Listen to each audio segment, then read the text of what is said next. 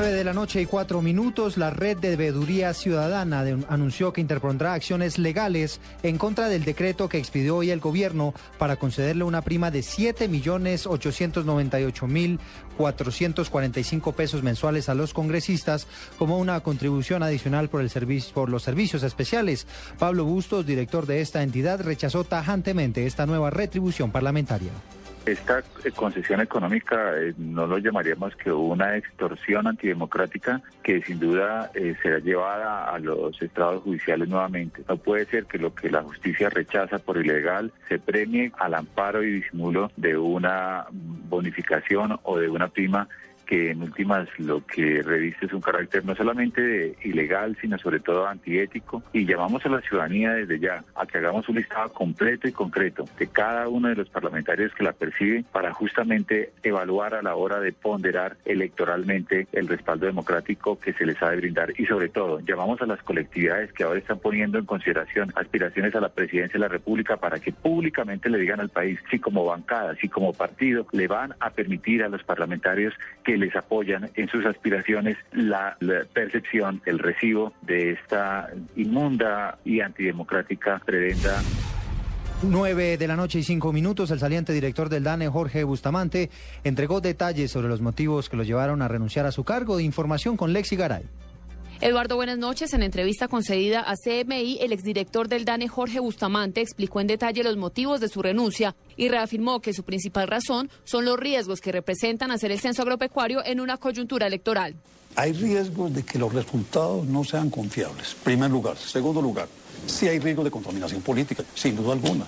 Es decir, si se abre una convocatoria para 20 mil personas, pues obviamente que va a haber por supuesto, una intencionalidad desde el punto de vista de los políticos que están en su derecho, además, de ayudar a conseguir puestos o lo que, sí, de propiciar en ese sentido. Además de eso, en medio de las campañas políticas se puede llevar a cabo proselitismo político por la magnitud controlar eso es bastante complejo. Según Bustamante, desde hace un año se viene dando lo que catalogó como una cordial discrepancia con el presidente Juan Manuel Santos por la fecha del censo y aclaró que en su carta se refirió únicamente a temas operativos del DANE y no a aspectos nacionales como el proceso de paz. Lexi Garay Álvarez, Blue Radio. 9 y 6 minutos de la noche, el vicepresidente Angelino Garzón dice que quiere ser alcalde, bien sea de Cali o de Bogotá. Los detalles, Julián Calderón. Eduardo, buenas noches. Durante el lanzamiento de su libro Agradecido con la Vida, el vicepresidente Angino Gazón dijo que si a julio de 2015 que cuenta con buen estado de salud, no descarta ser candidato a la alcaldía de Bogotá o a la alcaldía de Cali. Este anuncio pues ya se venía escuchando de que quería ser candidato algún, para algún mandato territorial. Sin embargo, hoy se confirma que sería para una de esas dos importantes capitales del país. En su discurso, el vicepresidente también dijo que el Estado colombiano no fue capaz de derrotar a la guerrilla por la fuerza y que en ese momento el mejor negocio para el país en su conjunto es llegar a un acuerdo de paz. Julián Calderón, Blue Radio. Julián, gracias. La Defensoría del Pueblo le pidió al gobierno medidas extraordinarias de protección para el líder de restitución de tierras, Luis Felipe Vega, luego de que en las últimas horas fuera asesinado un colega suyo en Los Palmitos Sucre. El hecho fue denunciado por el representante Iván Cepeda. Información con Diego Monroy. El representante de la Cámara por el Polo Democrático, Iván Cepeda, denunció que Carlos Eduardo Olmo, representante de las víctimas ante la Mesa Municipal de Justicia Transicional, fue asesinado por un grupo de sicarios en las últimas horas en el municipio de Palmito Sucre. El congresista repudió este hecho. Nosotros decimos que los campesinos han denunciado que están siendo objeto de amenazas y que hay una situación muy grave en la zona. Él es el delegado de las víctimas y es asesinado después de una reunión pública. Bueno, de aquí quien tiene que hacer una investigación es la Fiscalía. Es muy grave que sigan asesinando a miembros de las organizaciones campesinas. Ahora, seguramente la policía dirá que es un asunto... Eh, digamos, personal. aquí es necesario que haya una investigación. Cepeda le pidió a las autoridades investigar este crimen a fondo. Diego Fernando Monroy, Blue Radio. 9 y 8 minutos, Diego, gracias. Un hombre fue herido en la carrera séptima con calle 90 en el nororiente de Bogotá en medio de un atraco. El reporte con Daniela Morales. Eduardo, ¿qué tal? Buenas noches. Pues Blue Radio confirmó que este hombre es extranjero y fue atacado en la séptima con novena en el norte de Bogotá por hombres desconocidos, al parecer para robarlo. El hombre recibió diferentes puñaladas en eh, cerca al pecho y cerca a su cara. Fue trasladado al country por una persona que pasaba por este sector y lo ayudó y en este momento se encuentra en cirugía. El hombre es de 36 años y después de esto los médicos pues entregarán un parte saber cuál es su estado de salud. Daniela Morales, Blue Radio. Gracias, Daniel. Hablamos ahora de deportes porque siguen llegando los jugadores de la selección Colombia a Barranquilla. En último en hacerlo fue Teófilo Gutiérrez. La información la tiene Marina Granciera.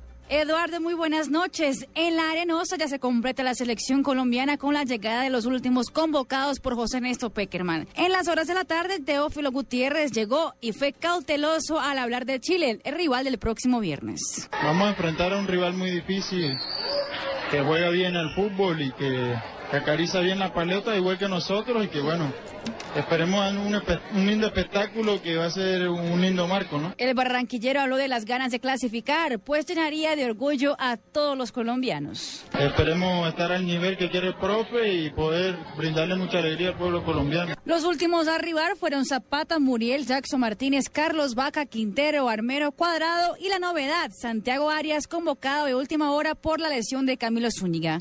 Marina Granciera, Blue Radio. Noticias contra reloj en Blue Radio. 9 de la noche y 10 minutos. Noticia en desarrollo. A esta hora las autoridades atienden el choque entre una volqueta y un bus de transporte urbano que dejó varias personas lesionadas. El hecho ocurrió en la calle 38 Sur con carrera 88. Estamos atentos a las reacciones que, que se desatarán en el gobierno luego de que el ELN diera a conocer pruebas de supervivencia de tres contratistas de la OXI y de Ecopetrol que fueron secuestrados el pasado 10 de septiembre en jurisdicción de Saravena, en. Y la cifra, cerca de 300 personas están afectadas en 18 estados de los Estados Unidos por un brote de salmonela detectado en productos a base de pollo en la empresa Foster Farms, según ha informado hoy el Departamento de Agricultura de ese país. Ampliación de estas y otras noticias en blueradio.com. Continúen con la nube.